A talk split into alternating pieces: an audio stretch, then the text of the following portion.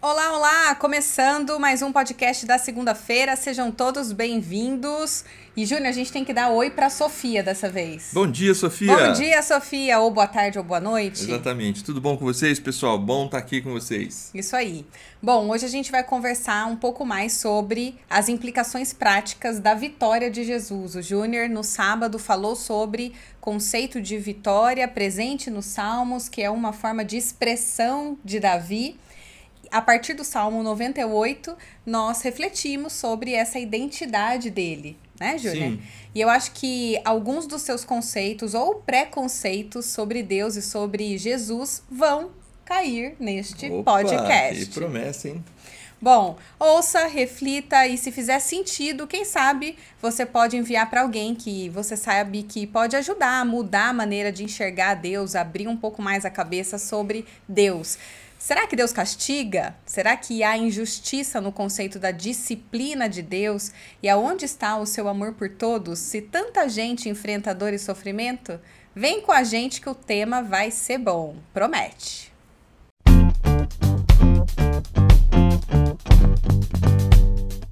Júnior, sábado você falou sobre a canção da vitória, o Salmo 98.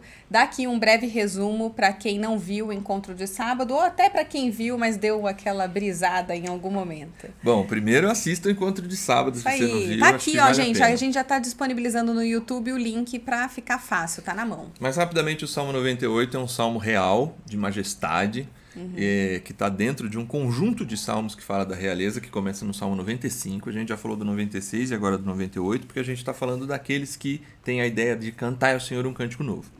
E lá ele apresenta a experiência do cântico novo, é a expectativa da vinda do rei, do grande rei que vai resolver todas as coisas. E ele apresenta a identidade desse rei em três aspectos: o seu grande poder e como ele aplica esse poder. Aí a gente foi é, viu o poder ali é, na, na, a partir de Davi e a gente olhou para. A gente brincou com a expectativa e realidade, né? A realidade desse poder é o grande amor de Deus manifestado em Jesus. A justiça de Deus também, que ele vai julgar com justiça, e essa justiça de Deus em Jesus a gente vê que ela é revelada no Evangelho. Portanto, a gente conhece a justiça de Deus e ela é aplicada num primeiro momento a si próprio. Jesus é, sofre a condenação, a morte, a, a, a pena que seria nossa. E por fim, o comprometimento dele. Ele é comprometido com a sua aliança, com a sua fidelidade com o seu povo, mas isso tem é, implicações universais para todo o cosmo, para toda a humanidade.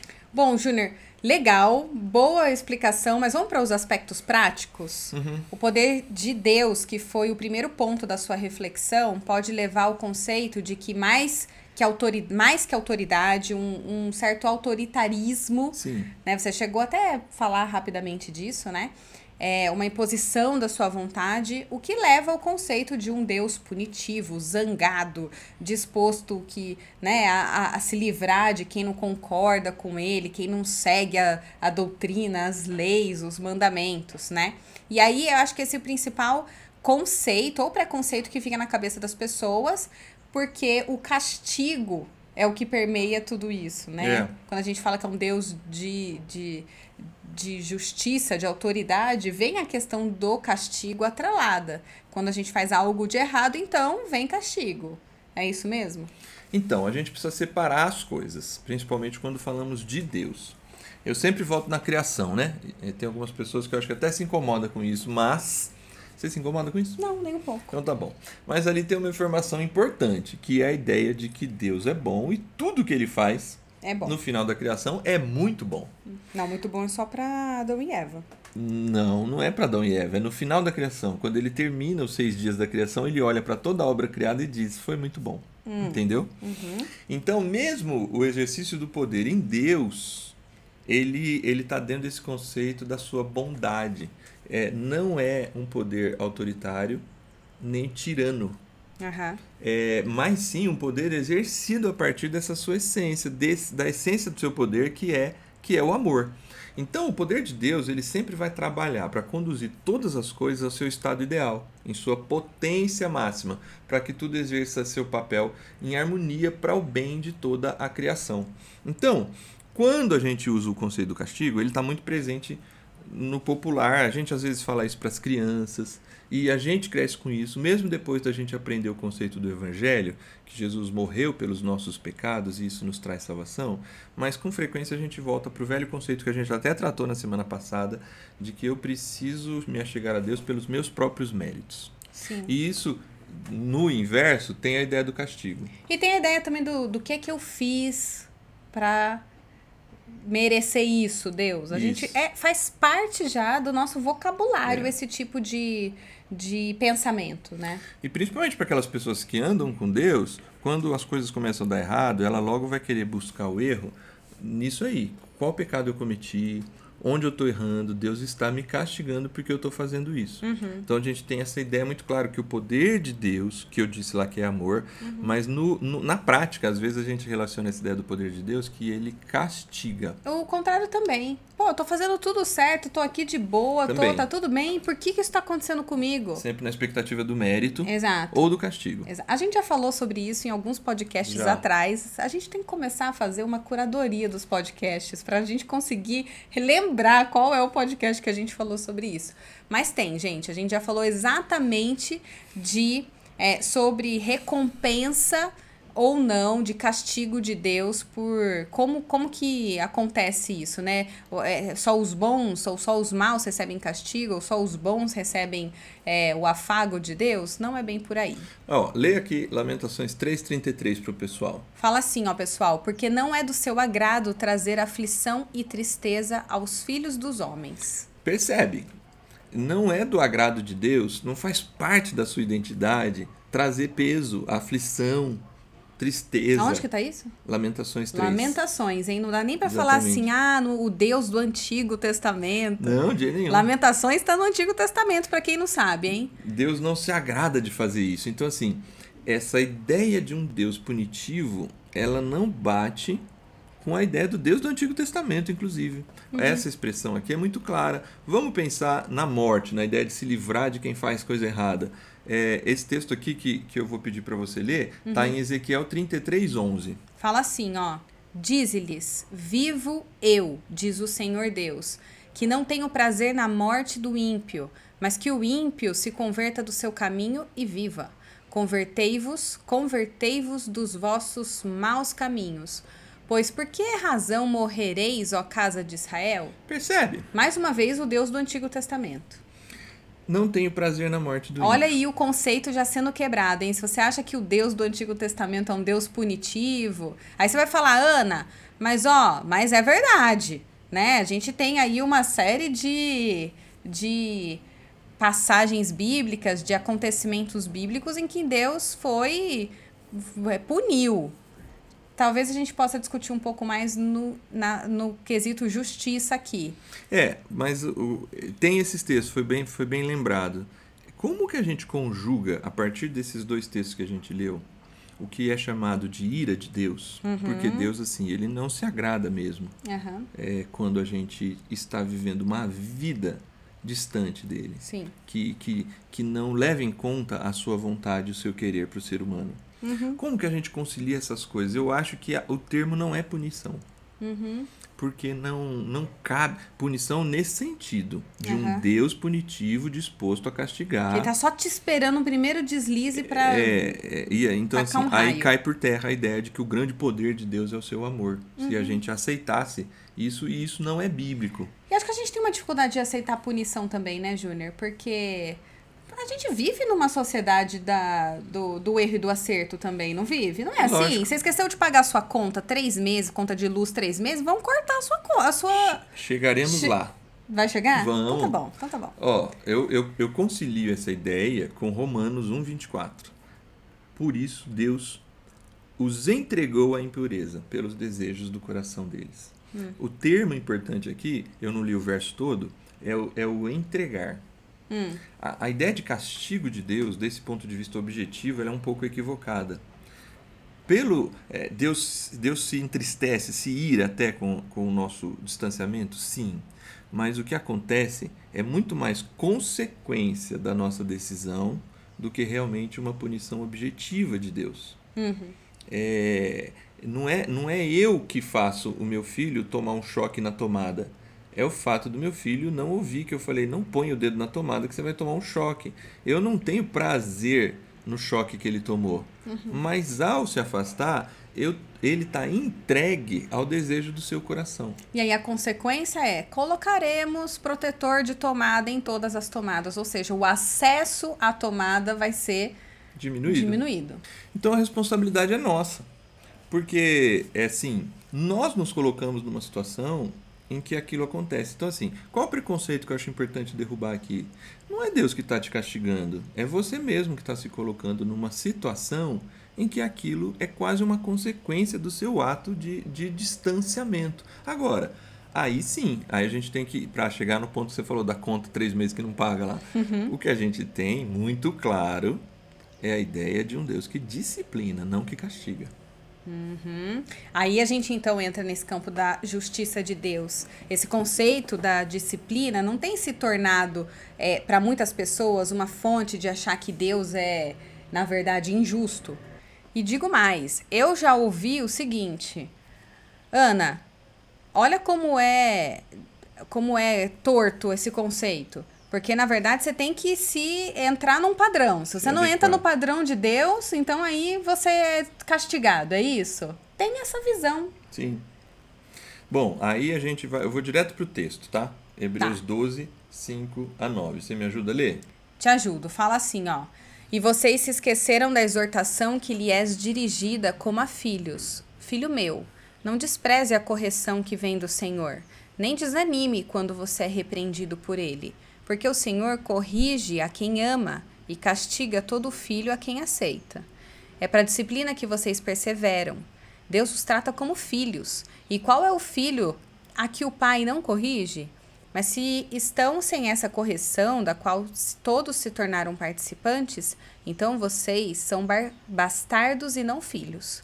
Além disso, tínhamos os nossos pais humanos que nos corrigiam e nós os respeitávamos. Será que então não nos sujeitaremos muito mais ao Pai espiritual para vivermos? Esse texto é muito importante para a gente quebrar esse preconceito que você colocou aí. Uhum. O que o texto está falando, quando ele usa o termo correção, disciplina, castigo, isso, todo está debaixo de uma pedagogia. Uhum. A ideia é de um ensinamento e não é, desses termos que pra gente tem um, um, peso diferente. A ideia é. É como se partisse do mal, né? Do tipo assim, não. assim, um Deus que tá ali assim, aham, uh -huh, vamos lá. Por isso que é importante o conceito do que ele tá falando. Ó, a gente é ensinado, corrigido, disciplinado como um filho. E o termo é pai-ideia. Uhum. Pai-ideia é muito usado na pedagogia. Uhum. É, e isso se refere à ideia da pai-ideia que vem antes da pedagogia, é. do pai da pai, pai da pai da Gogos, né? Uma coisa mais ou menos assim. Uhum. A pai ideia, porque o pai da Gogo é aquele que carrega caminha do, caminha do lado daquele que está crescendo. Isso. A pai ideia é para criança uhum. pequena.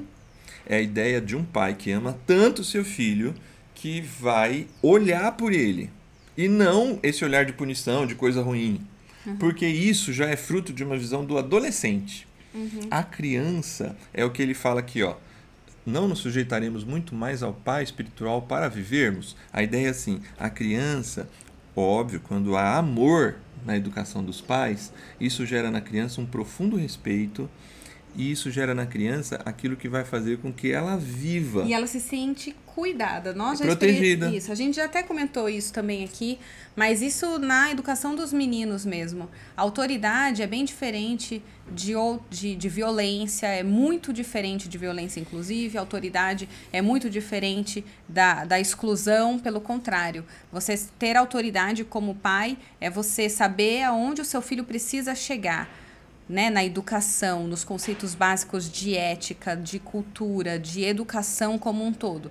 E você ensiná-lo, quando ele se desvia, você volta, é para cá, ó, não é para ir onde você está indo. Imagino que com Deus seja a mesma coisa. É por aí. Eu acho que o, o foco é a questão do da, da visão do adolescente. Uhum. Porque quando a gente diz o que diz desse ponto de vista preconceituoso, é sempre como um adolescente. Mas vamos olhar para a vida como um todo. A criança, enquanto é criança, ela respeita e ama os pais. O adolescente se revolta. E geralmente na vida adulta, a gente olha para trás e fala assim: Meus pais tinham razão. Meus pais tinham razão, aquilo valeu a pena. É esse o conceito. No Quando todo, tem amor, né? Sim, Quando é uma educação lógico, baseada na lógico. violência, por exemplo, Não, gera aí o trauma, né? aí gera o trauma. Eu tô dizendo assim, e, e Deus ele trata no amor, porque o poder dele é o amor, A- a bondade dele está presente. Então assim, no cômputo geral, a paideia é uma coisa para a vida, para ajudar a gente a viver melhor. Agora, Júnior, deve ter gente pensando assim, Júnior, tudo bem, é, vocês estão falando isso, eu tô até entendendo, mas e esse mundo cheio de maldade, sofrimento e dor? Então, aí a gente Até a gente chega até já falou também em vários vezes. podcasts aqui. Mas eu acho que ajuda a fechar o conceito da fidelidade. Uhum. Que Deus fiel é esse? Que, que fidelidade é essa? Você mesmo terminou o encontro de sábado dizendo assim que Deus é fiel a gente. Sim, Que a gente estava cantando sobre isso, né? sim. E a gente tem que viver debaixo dessa fidelidade de Deus e não somente do que ele faz por nós, mas na confiança no próprio Deus, né? Aham. Acho que foi mais ou menos isso que você falou. Sim. O E, melhor- é, o, o que eu falei, na verdade, foi o foco em. A nossa fé não tem que estar baseada em positivismo, né? Aquela coisa do, do- da conspiração a favor, pensamentos vibrantes, positivos. A nossa fé não tá nisso, porque nem sempre as coisas vão dar certo. A Isso. fé é você ter a firme convicção de que mesmo quando as coisas estiverem dando errado, você confia no Pai Celestial de tal maneira que você sabe que Ele está te conduzindo para um caminho da. é um caminho melhor e um caminho de amor. É isso. O melhor termo para isso, do comprometimento que a gente falou sábado, e eu acho que eu não usei em nenhum momento no sábado, é aliança. Não usou. Verdade, você não falou de. ali- Aliás, em nenhuma das duas reflexões esse conceito veio ainda. Aliança. É, Deus se colocou em aliança pelo ser humano. Aliança, naquela época, num conceito de um rei e de um outro povo, é sempre uma aliança que depende das duas partes. Aham. Quem, quem é o poderoso aqui e o que está subjugado aqui. Eles entram em aliança. Os dois se comprometem. O interessante das alianças de Deus, a gente falou disso nos podcasts de Gênesis, Aham. quando a gente falou de, de Abraão. Abraão. É, a aliança de Deus é sempre uma aliança unilateral. Ele é fiel, mesmo que a gente seja infiel. Ele fez uma aliança conosco antes mesmo de nós fazermos uma aliança com ele. Ele nos amou primeiro, quando ainda estávamos distante dele. Sim. Essa é a proposta é, da aliança. Então, qual é o lance? É, a- o, o único detalhe dessa aliança é que ela realmente não é impositiva.